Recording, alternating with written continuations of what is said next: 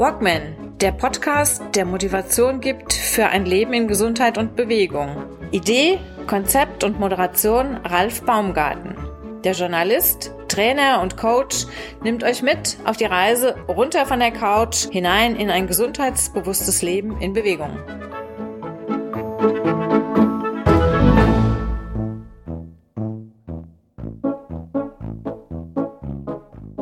Ja, hallo, stellen wir uns einfach mal vor, äh, wir haben äh, die Stadt Peking. Wir haben also eine Luftverschmutzung, eine sehr hohe. Ähm, die Leute laufen äh, trotzdem, dass Corona schon rum ist, laufen sie mit Masken rum. sie können die Luft kaum atmen.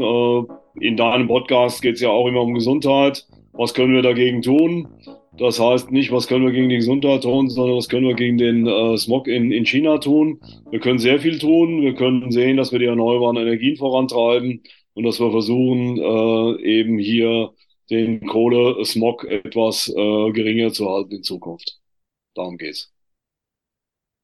Jürgen Stab, hallo, du bist mal wieder bei mir zu Gast im Podcast, du als Experte zum Thema alternative Energien, der Buchautor und ja, Fachmann für alternative Energien, Vorsitzender Vorstand einer Energiegenossenschaft.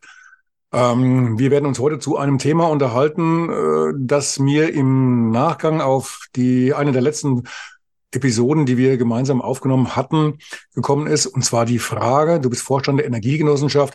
Energiegenossenschaft oder Genossenschaft an sich klingt ja so ein bisschen, so ein bisschen antiquiert.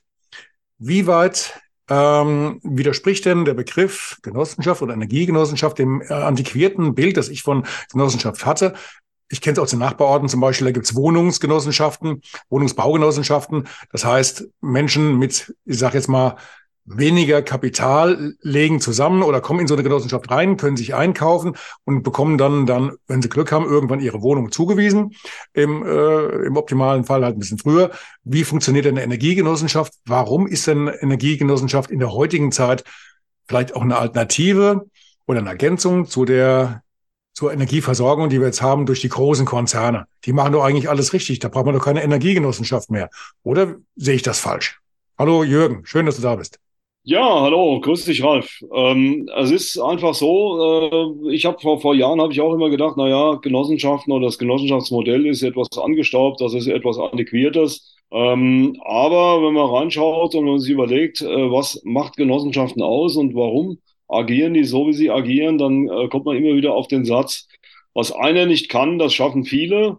Äh, das heißt also, diese Zusammengehörigkeit führt dazu, dass man einfach ja mehr erreichen kann, als äh, wenn man das jetzt singulär mit einer eigenen Firma tut, äh, sondern die, ähm, die Mitglieder einer Genossenschaft versuchen, nicht unbedingt irgendwie die Rendite zu erhöhen oder irgendwie den Output oder sonst irgendwas, sondern die versuchen, den Vorteil oder ihren eigenen Vorteil zu erhöhen, indem sie Mitglied einer Genossenschaft werden. Das ist so, musst du dir so vorstellen, das ist wie das Vereinsrecht wenn ich Fußball spielen will oder Tischtennis spielen will, dann, dann trete ich einem Verein bei und dann äh, bekomme ich entsprechende Infrastruktur angeboten und kann mich dann da tummeln. Äh, nichts anderes ist auch eine Genossenschaft. Das heißt, äh, sie ist äh, zur Förderung der Mitglieder verpflichtet. Das steht auch in der Satzung drin. Ähm, und es ist ein, ein soziales Unternehmertum im weitesten Sinne. Es hat meiner Ansicht nach auch Zukunft. Ähm, und es ist nicht so angestaubt, wie es erscheint sondern wir haben die Situation derzeit, äh, ist eine ganz vorsichtige Kapitalismuskritik, die ich hier äußere, äh, wohl wissen, äh, dass natürlich sehr von dem kapitalistischen System profitiert haben in den letzten Jahrzehnten. Aber wir sehen, äh, es ist nicht nachhaltig. Wir ähm, benutzen die Umwelt, wie wir wollen, an den, an den, an den Bäumen, an, der, an, dem, an dem sauberen Wasser, an, an allem hängt kein Preisschild dran. Das wird also einfach benutzt, verwendet, eingesetzt, verbraucht, ähm, ohne dass wir was für zahlen müssen. Das kann so nicht sein und deswegen denke ich mir, könnte das genossenschaftliche Modell durchaus aus der Mottenkiste wieder raus und äh, könnte gesamt werden hast jetzt ein schönes Stichwort genannt. Du hast gesagt, aus der Mottenkiste wieder raus. Mottenkiste ist ja nun nicht gerade was, was auf modern und äh, frisch aus dem Regal äh, klingt. Das heißt ja schon so ein bisschen antiquiert und äh, war vielleicht schon mal beerdigt. Jetzt hast äh, Jetzt habe ich im Vorfeld mich ein bisschen schlau gemacht und ich habe es versucht und habe dann äh, hier äh, was gefunden zum Thema Energiegenossenschaften. Und zwar mit diesem schönen Zitat, vor über 100 Jahren gab es schon einmal rund 6000 Energiegenossenschaften in Deutschland, welche die Vernetzung und Stromversorgung damals organisierten. Das heißt, es gab damals noch nicht die großen Stromkonzerne, die wir heute kennen, sondern es wurde alles mehr oder weniger lokal, regional, vor Ort ähm, gebündelt, gesammelt, verteilt, äh, unterstützt, finanziert durch diese Energiegenossenschaften. Vor 100 Jahren, das hieß ja so plus minus Anfang ähm, 1900 äh, noch was, bis hin zur Machtergreifung. Dann gab es ja, glaube ich, die Reichsenergiegesetze. Was genau war denn, war denn damals äh, passiert? Wie sahen denn diese Energiegenossenschaften aus und wo haben die ihr, äh, ihre Energie herbekommen?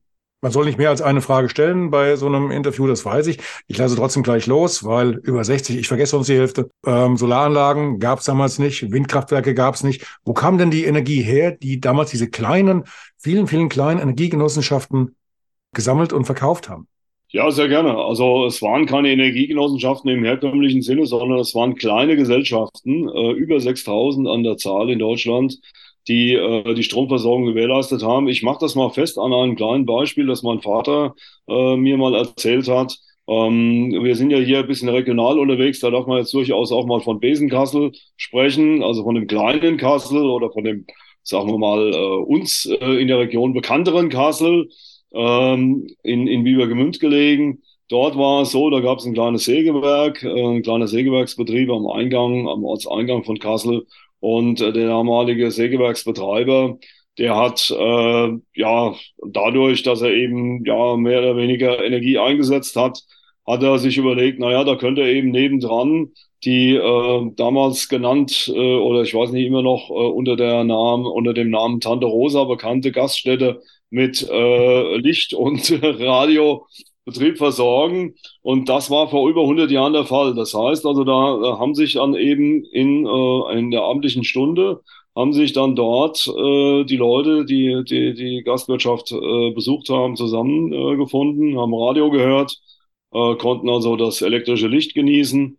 Und so muss man sich das eben flächendeckend in Deutschland vorstellen. Also man hat äh, gerade auf, auf der ländlichen Ebene äh, hat man das, denke ich, so gemacht. Und äh, es gibt also auch entsprechende Veröffentlichungen dazu. Ich habe mir da auch ein paar besorgt und äh, konnte das dann auch so ein bisschen nachlesen. Es war also eine dezentrale Versorgung, die da äh, zustande kam. Und das haben viele, viele kleine Gesellschaften haben dafür gesorgt, äh, dass dann so ein Flickenteppich dann zusammengewachsen ist. Der hat sich immer mehr verdichtet. Und äh, das spreche halt auch wieder dafür. Das ist so ein bisschen mein Mantra, das ich vor mir hertrage seit ungefähr, ja, man kann sagen, anderthalb Jahren.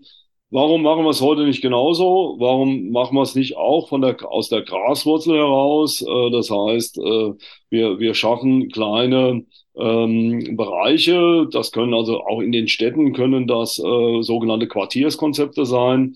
Äh, wir schaffen da eine Art, äh, eine Art Insel, eine Art Insellösung und dann vernetzen wir diese Inseln miteinander. Also wie so eine Wabe, so eine Wabenform, man kennt das aus dem Bienenkorb, äh, hast überall hast du kleine Waben und diese Waben haben dann irgendwie einen Ausgang, einen Eingang, wie Zellen, wie menschliche Zellen. Also kann man jetzt beliebig irgendwie erweitern, kann man aus der Biologie Anleihen nehmen. Und so wird dann ein flächendeckend funktionierendes System. Und dieses System, behaupte ich mal, ist stabiler als ein System, das von oben aufoktroyiert wird. Wenn ein Atomkraftwerk, wenn ein großes Kohlekraftwerk ausfällt, dann äh, fällt flächendeckend äh, und die entsprechende Stromversorgung da auch äh, äh da, da, dadurch generiert wird, fällt flächendeckend der, der, der, die Stromversorgung aus. Äh, das hast du natürlich nicht, wenn du so ein dezentrales, feingliedriges System hast. Da hast du auch Stromausfall. Da fällt aber dann eine Wabe aus, äh, sprich ein Quartier äh, in einer Stadt und das sollte auch sehr schnell wieder herstellbar sein. Also die Stabilität leidet nicht drunter, da bin ich fest von überzeugt. Und äh, man sollte eben halt auch diese alten Ressourcen, die man damals auch nicht äh, genutzt hat, Wasserkraft, das wurde verboten äh, unter, den, äh, unter den Reichsgesetzen. Man hat also, Adolf Hitler hat dafür gesorgt, dass also sehr viele kleine äh, Betriebe äh, die auch Strom hergestellt haben, dass das äh, eben zum Erliegen kam. Und dann daraus sind dann eben später auch die großen vier Versorger entstanden, äh, zwei mit drei Buchstaben. äh, beziehungsweise, ja, man kann sie ja mal aufzählen. Das sind ja allseits bekannt. Das ist RWE, das ist E.ON, das ist Vattenfall und das ist NBW. Gut. Aber können wir da, können wir denn nicht davon ausgehen, dass diese äh, vier großen äh, Konzerne, dass die das alle so im Griff haben, dass wir uns da gemütlich zurücklehnen können und äh, die werden schon wissen, was sie machen, weil da sitzen ja, sitzen ja auch Experten am, am Ruder, die das ähm, mit Sicherheit auch irgendwo gelernt oder studiert haben und die wissen, was sie tun, unterstützt natürlich von der Politik. Können wir uns da nicht, nicht ganz ruhig zurücklehnen und eigentlich mhm, okay. uns sowas sparen wie eine Energiegenossenschaft? Äh, nein, können wir uns nicht sparen. äh, es ist tatsächlich so, wir können uns wahrscheinlich den einen oder anderen großen Konzern in der Größe, wie er derzeit noch existiert, den können wir uns sparen. Äh, es gab also eine Strompreisliberalisierung in, äh, in den äh, Ende der 90er Jahre, 1998. Und damals hat man die Netze versucht, von der Erzeugung zu trennen. Das war also die große Marktliberalisierung, die damals stattgefunden hat. Und äh, ich finde es teilweise auch bedenklich, äh, dass wir bei der bei dieser Trennung äh, teilweise dafür gesorgt haben, dass erstens mal die Trennung nicht so richtig erfolgte, wie sie erfolgen sollte, und dass zum Beispiel ein großes Netz von einem holländischen Anbieter betrieben wird, mitten in Deutschland. Äh, und das, äh, sagen wir mal, die Holländer sind eine Demokratie, wie wir auch, sind unsere nächsten Nachbarn, sind auch äh, nicht gefährdet, dass also irgendwie demnächst äh, diktatorisch regiert werden. Ähm, aber nichtsdestotrotz, äh, die alltägliche Versorgung gehört meiner Ansicht nach in das jeweilige Land hinein. Äh, man könnte so weit gehen, dass man sogar sagt, solche alltäglichen Versorgungslösungen wie Strom, wie Wasser, wie auch andere Lösungen Müssen die unbedingt marktwirtschaftlich organisiert sein oder kann man das vielleicht auch in Teilen wieder zurückholen und äh, kann das versuchen auch wieder auf andere Art und Weise äh, zu regeln? Vieles ist ja sowieso geregelt. Der Stromsektor ist ein stark regulierter Sektor. Da findet Marktwirtschaft nur eingeschränkt statt. Und ja, brauchen wir diese großen Unternehmen, wenn wir eben die großen äh, äh, auch Aggregate langsam abschalten. Wir schalten, wir haben ja, sind dabei, äh, die, die Steinkohlekraftwerke äh, abzuschalten. Wir sind dabei, die Braunkohlekraftwerke äh, sukzessive zu reduzieren. Dann haben wir bei den Atomkraftwerken haben wir jetzt nochmal ein, eine kleine kurze äh, Sache Phase, wo die eben nochmal weiterlaufen können aufgrund des Ukraine-Kriegs. Ähm, aber auch die werden abgeschaltet demnächst. Das heißt, wir haben eine dezentrale Energielandschaft und die dezentrale Energielandschaft passt perfekt zu den tausend Energiegenossenschaften, die es äh, deutschlandweit gibt. Die können wie, wie, wie sieht das denn aus? Wo gewinnen denn die Energiegenossenschaften? Wo äh, bekommen die denn ihren Strom her? Ist das alles jetzt, sage ich mal ganz platt, alles konzentriert auf die Windenergie, auf diese großen Anlagen, über die ja nicht alle nur erfreut sind? Ähm, aber oder, oder gibt es Alternativen? Wie weit geht sowas dann in, bis, bis in den, den, vielleicht in den Privatbereich rein? Geht das? Oder ist, ist eine Energiegenossenschaft erstmal drauf erpicht, in erster Linie Gewinn zu erwirtschaften und äh, ihren Mitgliedern natürlich möglichst viel ähm, Geld äh, zu vermachen, das dann verdient wird durch diese Anlagen, die halt da auch entsprechend mit gefördert werden? Oder gibt es da einen Schwerpunkt oder ist man da eher flexibel?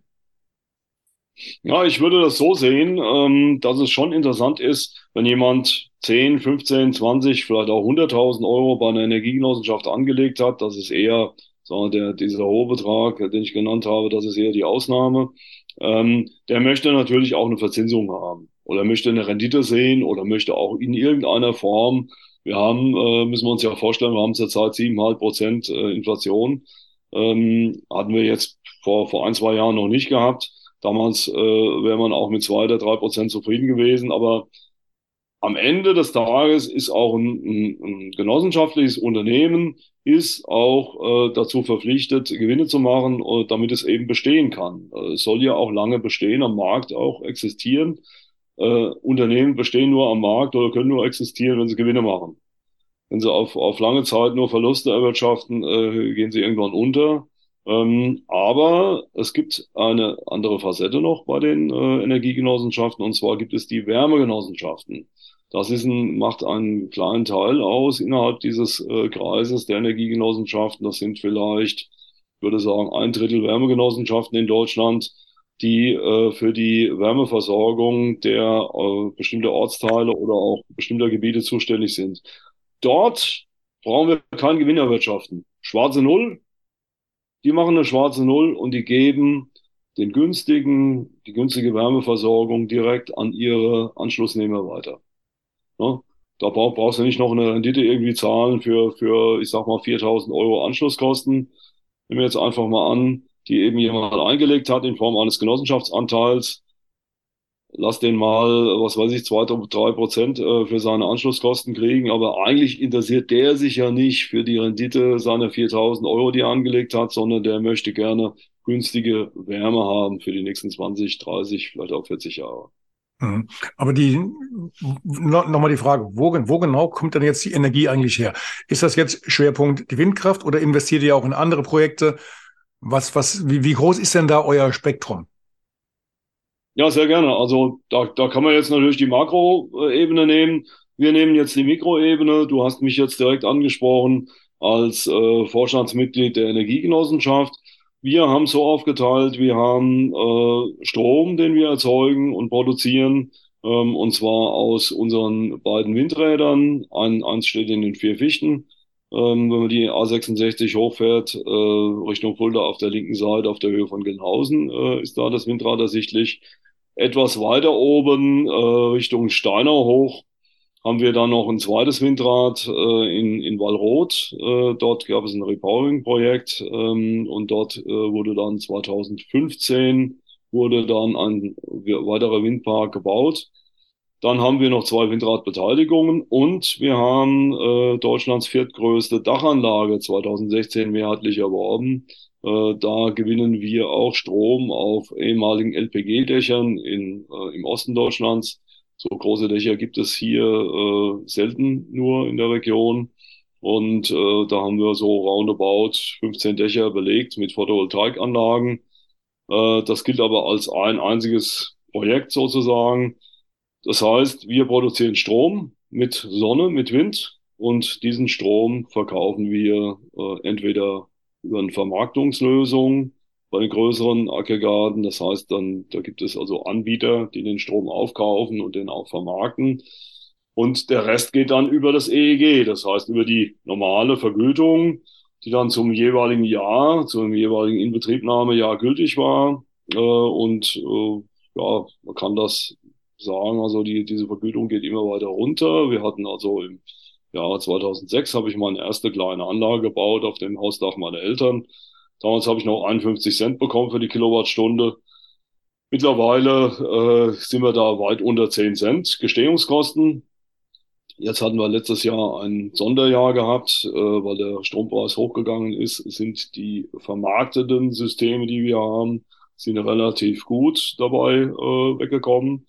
Also auch ein relativ gutes Ergebnis erzielt für 2022. Äh, das kann man jetzt schon sagen, obwohl wir noch äh, natürlich noch äh, auf die 13er BWAs warten und so weiter und so fort, die Endabrechnung. Aber das ist ein Sonderfall, äh, das sage ich hiermit ganz deutlich. Das wird dann auch wieder weniger werden. Über Zahlen möchte ich da auch in konkreten nicht reden. Mhm. Einfach auch nur ein, das ist auch dem Ukraine-Krieg geschuldet. Äh, du hast das sicherlich mitbekommen, die Strompreise sind sehr stark äh, hochgegangen, in der, gerade in, der, in den Sommermonaten. Und davon haben natürlich auch neben natürlich den etablierten und großen Unternehmen, haben auch kleinere Energiegenossenschaften auch davon profitieren können. Bis zu gewissen Grade. Wobei ich gerade heute witzigerweise die Meldung gesehen hatte, dass ein Stromanbieter hier in Deutschland äh, überraschenderweise sehr radikal wohl auch die Strompreise heute gesenkt hat. Und äh, ich müsste jetzt aber nachgucken, welcher, welcher das war. Das habe ich natürlich intelligenterweise gerade nicht ausgedruckt gehabt. Ähm, was, was käme denn noch? Also angenommen jetzt Windkraft soll zwar sehr stark ausgebaut werden, äh, hängt natürlich auch immer so ein bisschen an den Geflogenheiten vor Ort. Wer ist jetzt dafür, wer ist dagegen, wo ist die Mehrheit? Aber vom Gesetz her, vom Gesetz her sind erstmal die, der Gesetzgeber sind erstmal die, die ähm, Wegweiser so gestellt, dass es auf jeden Fall deutlich mehr werden soll. Ähm, Gibt es denn Alternativen auch zur, zur Windkraft außer Solar jetzt noch? Was, was ist mit Wasserkraft oder, oder wo, wo habt ihr noch andere Schwerpunkte? Also wir selbst als Energiegenossenschaft äh, haben nur Schwerpunkte im Bereich Sonne und Wind. Ähm, es gibt zur Windenergie, äh, das muss ich, muss ich auch dazu sagen, gibt es keine äh, gescheite Alternative. Wir haben bei der Windenergie onshore und offshore haben wir höhere Erträge bei gleichbleibender Fläche wie im Bereich Photovoltaik. Das ist einfach bekannt. Ein Windrad nimmt relativ wenig Platz ein. Das, das steht halt nach oben gerichtet. Also man sieht es natürlich äh, wesentlich äh, eher, äh, als wenn man jetzt auf eine Solaranlage schaut. Aber die Windenergie ist essentiell wichtig äh, und sie lässt sich meiner Ansicht nach in Deutschland äh, nicht äh, ersetzen. Also es gibt, es gibt da nur die, die Möglichkeit, Kohlekraftwerke weiterlaufen lassen oder eben die Atomkraftwerke. Äh, eine Alternative zur Windenergie fällt mir nicht ein, muss ich ganz ehrlich sagen. Also wenn wir auf erneuerbare Energien setzen, dann setzen wir auf die Sonne und da brauche ich gar nicht mal sagen auf den Wind, weil der Wind kommt von der Sonne, ist ja bekannt. Also durch die, die Sonneneinstrahlung schafft äh, äh, Druckunterschiede äh, in der Atmosphäre. Durch die Druckunterschiede kommt dann eben auch der Wind zustande. Der Wind ist auch Sonnenenergie, wenn man so will. Ähm, und was wir noch haben, ist die Erdwärme die man natürlich auch äh, bei großen, wenn man große Einheiten baut, große Kraftwerke baut, dann könnte man da auch Strom generieren äh, aus der Erdwärme. Das gibt es aber auch nur im Einzelfall und auch nur dort, wo man eben auch sehr gut an die Erdwärme rankommt. Das sind oft äh, Bereiche im, im Rheintal, ich weiß, äh, irgendwo im, im unteren Rheinlauf, ähm, kommt ja aus, ich glaube, der Rhein entspringt in der Schweiz, so habe ich das verstanden. Und dann fließt er nach Deutschland rein und da gibt es also wohl in Süddeutschland gibt es da Möglichkeiten, äh, an äh, entsprechende Erdwärme ranzukommen. Ansonsten spielt die Erdwärme für die Stromversorgung eine geringfügige Rolle. Sie, sie äh, spielt eine Rolle natürlich für die vielen Wärmepumpen, die wir jetzt äh, auch ausbauen wollen. Also wenn wir erdgeführte Wärmepumpen haben. Also da gibt es auch wiederum zwei Hauptbereiche.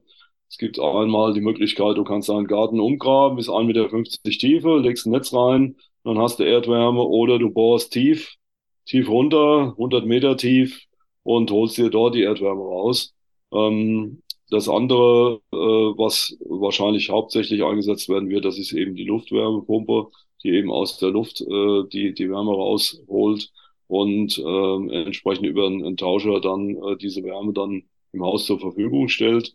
Nur das Problem ist, derzeit sehe ich das einfach noch das Risiko, wenn es sehr, sehr kalt ist, wie wir es jetzt gerade in den letzten Tagen hatten, ähm, dann wird natürlich wahrscheinlich auch sehr viel Strom noch benötigt, um den Heizstab äh, nochmal zusätzlich anzuheizen. Ähm, und dann brauchen wir Energie aus Strom. Also macht auch da im Endeffekt für, für einen Privatmann, der sich sowas jetzt überlegt, mache ich so, eine Art äh, Mini-Tiefenbohrung, versuche ich die Wärme aus der Erde zu bekommen. Ist ja auch nicht überall möglich. Jetzt hier äh, zum Beispiel bei uns vor Ort ist der äh, die Möglichkeit äh, gespalten, je nachdem, in, in welcher Region du wohnst. Also jetzt hier witzigerweise auf der Seite der, der Straße, in der ich jetzt hier wohne und meine, meine Redaktion habe, da ist es zum Beispiel erlaubt. Und meine, meine Mitarbeiterin, die über die Straße rüber wohnt auf der anderen Seite, die darf zum Beispiel nicht mehr. Also, das äh, muss irgendwie zusammenhängen mit äh, den, den, den Grundwasserverhältnissen, was ist erlaubt, was ist nicht erlaubt. Jetzt haben wir natürlich hier auch noch besonders in einem äh, Kurort natürlich auch noch besondere Vorgaben, was die, die Wassernutzung und sowas angeht. Aber ich glaube, der springende Punkt ist halt auch, du kannst dann zwar die Wärme gewinnen, ähm, was natürlich erstmal sehr verlockend ist. Ab einer gewissen Tiefe unter, unter der Grasnarbe hast du halt eine Wärme, die du abziehen kannst, aber brauchst dafür natürlich wieder enorm viel Strom. Und das rechnet sich dann im Endeffekt nur, wenn du entsprechend auch günstig wieder an Strom rankommst, sprich eventuell auch eine große Solaranlage wieder auf dem Dach hast. Ja, also im Endeffekt ist das natürlich eine, eine Rieseninvestition und äh, wie weit sie es rechnet, ähm, hängt wahrscheinlich vom Fall dann ab. Äh, Wasserkraft ist wahrscheinlich auch erst, also hier von Spessart wahrscheinlich nicht so richtig äh, gegeben. Wir haben zwar ein paar Staudamme hier, aber ich weiß nicht, gibt's, ist dann da irgendwas in, in der Planung, dass da auch mal Energie draus gewonnen wird?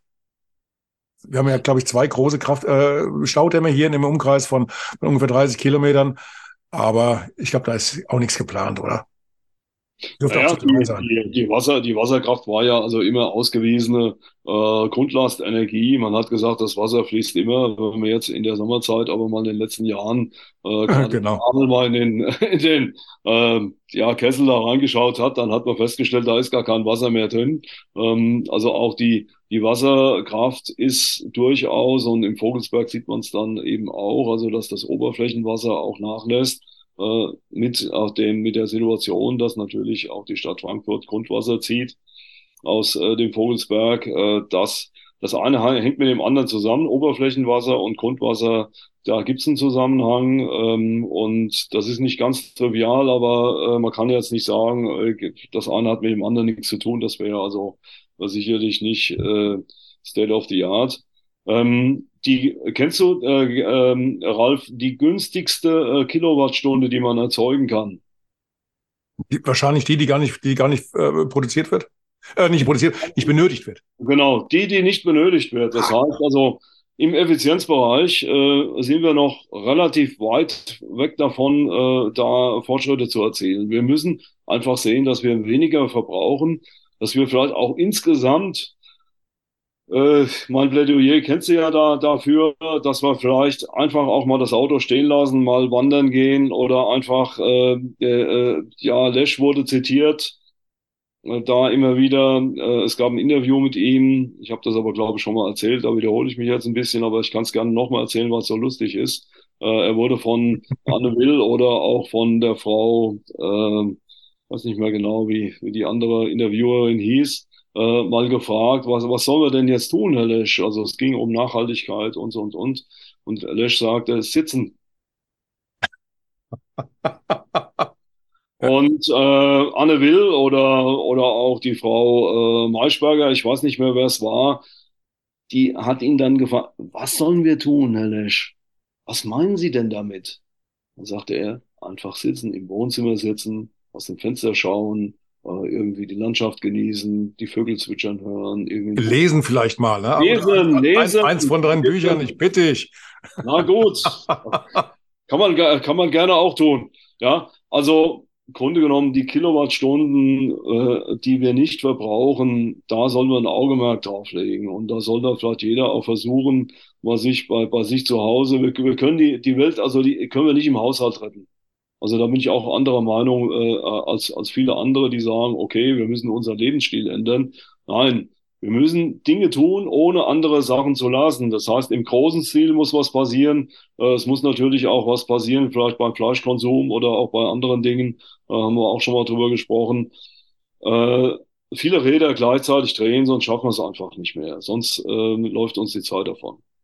Also ich, ich bin, bin da voll bei dir. Ich glaube, der springende Punkt ist der, diese, dieser Gedanke, macht euch die Erde untertan und äh, was ich will, das will ich haben, das, was ich will, das will ich jetzt. Das ist eigentlich der, der, große, der große Denkfehler dabei. Na, Im Endeffekt sollte wir dahin zurückkommen, zumindest mal vom, vielleicht von der Einstellung her, zu sagen, ich kann nur das ausgeben, was ich auch habe. Nur das, was zur Verfügung steht, geht. Ich kann nicht, ich kann nicht erwarten, dass die das ganze Leben immer nur zu meiner zu meinem Vergnügen äh, stattfindet, dass das äh, nicht ist vielleicht jetzt falsch formuliert, dass äh, ich ein Füllhorn habe, äh, aus dem ich bei jeder Gelegenheit äh, in das ich greifen kann, wenn ich überlege, ich will von A nach B, dann muss es nicht unbedingt das größte Auto sein. Brauche ich ein Auto? Ähm, muss ich viermal im Jahr, dreimal im Jahr in den Urlaub fliegen oder geht's auch mal vielleicht vor Ort oder ein bisschen kleiner, also nicht vor Ort jetzt, also jetzt, ich sage jetzt mal in Deutschland, das sind alles so, so Stellschrauben. Muss ich den ganzen Tag den großen Fernseher brennen lassen mit 140 Watt? Das sind Überlegungen, wo ich man, wo man schon mal anfangen kann. Oder ja, wobei bei mir die Überlegung käme noch, brauche ich ein E-Auto? Nee. also den Energieverschwender. Äh, anderes Thema, den bräuchte ich jetzt momentan nicht. Aber da gehe ich lieber zu Fuß, bin ich bei dir. Gut. Ja, ich sehe es auch so. Also das, das ist im Grunde, im Grunde genommen auch ein schönes Schlusswort. Ich weiß nicht, ob wir schon äh, bei der halben Stunde angekommen sind. Wir hatten uns ja vorgenommen, diesmal wollten wir uns ein bisschen kürzer fassen. Äh, der Ralf hat äh, die, die Uhrzeit im Blick. Also von daher denke ich mir, kannst du das dann entscheiden. Da ist, da ist aber schon die, das Vorgespräch mit drauf und ich glaube, wir sind ein bisschen über die halbe Stunde drüber. Macht ja, aber nichts. Ja, ja. Meine letzte, meine letzte Frage. Also ich jetzt als, als Kleinverdiener, ähm, hätte ich denn auch eine Chance bei einer Energiegenossenschaft Ja, wie, wie macht man das? Bewirbt man sich da oder kauft man sich da ein? Und wahrscheinlich muss man sich erstmal, ähm, ist das ein Bewerbungsvorgang, äh, der da stattfindet oder wie, wie funktioniert sowas? Wie stelle ich mir das vor? Also da wir derzeit keine größeren Projekte haben, ähm, nehmen wir gerne Mitglieder auf gegen zehn Anteile. Ein Anteil macht bei uns 100 Euro aus. Das heißt, zehn Anteile sind genau 1000 Euro. Äh, bitte einen Antrag ausfüllen, den kann man runterladen über unsere Webseite und dann einfach einreichen. Das wird ähm, entsprechend an die Firmenadresse geschickt. Und äh, dann kann man eigentlich bei den 1000 Euro kann man auch schon direkt einzahlen. Also das, äh, da brauchen wir nicht länger fragen. Okay, also das war jetzt, ich will, will jetzt ja keine, keine Werbeaufnahme ähm, machen für eure Energiegenossenschaft, das ist, das ist klar. Gener generell, also so in diesem, diesem äh, Stil läuft das. Es gibt also dann in Deutschland an die 1000 Energiegenossenschaften und da ist der, der Vorgang im Großen und Ganzen gleich. Man kauft sie also ein, muss sich halt vorher im, im, im äh, Klaren sein, wie groß sind meine Anteile oder was muss ich, gibt es auch, gibt's auch Hürden, dass man, äh, das heißt, es muss mindestens so viel sein oder kann man da auch wie bei einem Ansparplan arbeiten, äh, jeden Monat, keine Ahnung, 50 Euro einzahlen oder wie, wie, wie ist das, ist das ähnlich immer jetzt so wie bei dir eben beschrieben? Es gibt momentan nur, weil zu wenig Projekte offen stehen, nur so und so viele Anteile. Ich bin dann aber erstmal Mitglied. Oder wie funktioniert das? Ist das überall gleich oder sind die variabel? Ja, es ist unterschiedlich. Also es gibt durchaus auch befreundete Genossenschaften, die arbeiten mit dem sogenannten Nachrangdarlehen. Das heißt, da kaufst du ein Paket ein, da erwirbst du 200 Euro Mitgliedsbeiträge. Äh, das sind also dann zwei Anteile in der Regel und du bekommst 1800 Euro Darlehen. Äh, und zwar da gibt es einen Darlehensvertrag, äh, den du entsprechend ausfüllst oder gegenzeichnest. Dann gibst du der Energiegenossenschaft gibst du 200 Euro Anteile, also Genossenschaftsanteile und 1800 Euro äh, Kredit. Da äh, auf die Art und Weise sind diese äh, Energiegenossenschaften in die Lage versetzt, ihre Finanzierung komplett ohne Banken zu tätigen. Wir mhm. machen das nicht weil wir haben bei den Projekten, wir haben es ja aufgezählt, also bei der Windenergie ist es so, da haben wir den Kredit mit eingekauft. Mhm. Also wir haben sozusagen äh, unser Eigenkapital gestellt mit Hilfe der Genossenschaftsanteile und eben 80 Prozent des Geldes kommt dann eben noch von den Banken projektfinanziert. Deswegen haben wir halt auch einige Tochtergesellschaften. Das ist eine Struktur, die äh, für mich nicht immer so dankbar ist zu erklären, weil viele sagen, ja, ihr habt da also ein Bündel von, von irgendwie Tochtergesellschaften, was soll das Ganze? Ähm, aber das hat eben mit der Projektfinanzierung zu tun. Das könnte man dann umgehen, wenn man über Nachrangdarlehen geht. Aber die Nachrangdarlehen haben Vorteile, die ich jetzt aufgelistet habe, aber die haben aber auch Nachteile. Und bei uns, für unsere Geschäftspolitik, äh, haben wir entschieden, wir machen das nicht mit Nachrangdarlehen ähm, weil du dann eben halt auch sehr viel Aufwand hast, mehr Aufwand hast, den du äh, generieren musst, äh, administrative Art, auch äh, müssen dann Verträge gemacht werden, es müssen Zinsen festgelegt werden. Zinszahlungen, das ist gar nicht so einfach, weil du bindest dich dann an einen festen Betrag. Ne? Gibt es denn sowas wie ein Verzeichnis über die Energiegenossenschaften in Deutschland, ein Verzeichnis, über das man sich auch ein bisschen schlau machen kann, wer was jetzt anbietet, wer sich wie beteiligt hat. Also die einen nur Solar, die anderen nur Wind äh, oder ein Mix oder Wasser oder Gezeitenkraftwerk hat man, glaube ich, nicht angesprochen. Sowas, ähm, gibt es da sowas, gibt es so ein Verzeichnis? Können wir das eventuell in die Show Notes mit reinhängen? Ja, das können wir gerne machen. Und zwar gibt es ein Verzeichnis der Mitgliedsgenossenschaften im Lanek Hessen e.V. Lanek Hessen e.V. ist ein Verband in Hessen von 30 äh, Mitgliedsgenossenschaften, die sich dort gebündelt haben. Äh, ich bin seit drei Jahren, bin ich dort auch äh, Vorstandsvorsitzender und ähm, diese Liste existiert. Bundesweit müsste man dann über unsere sogenannte Dachverbandsgenossenschaft gehen. das ist aber, glaube ich, keine Genossenschaft, das ist auch ein Verein.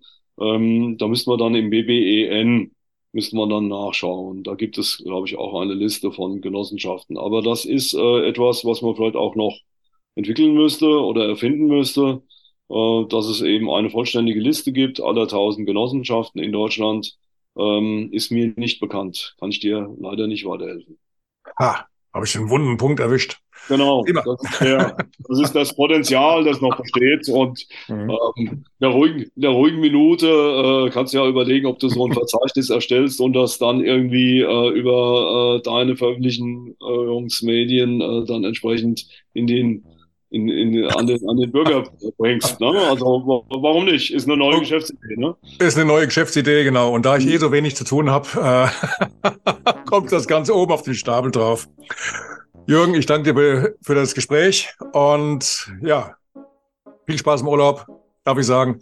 Wir sehen uns, wir hören uns. Bis die Tage.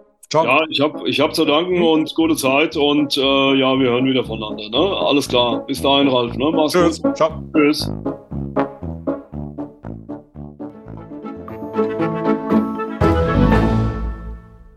Eine kurze Bitte zum Schluss. Hat dir diese Folge gefallen? Dann abonniere bitte meinen Podcast bei Apple, Spotify oder dem Anbieter deiner Wahl und hinterlasse mir nach Möglichkeit gerne eine 5-Sterne-Bewertung. Du möchtest mir einen Kommentar geben oder mich direkt kontaktieren? Dann tu dies über Facebook Messenger oder per E-Mail. Die Adressen findest du in den Show Notes. Ich danke dir fürs Zuhören. Bleib wach, gesund und aufmerksam. Bis zum nächsten Mal. Dein Ralf.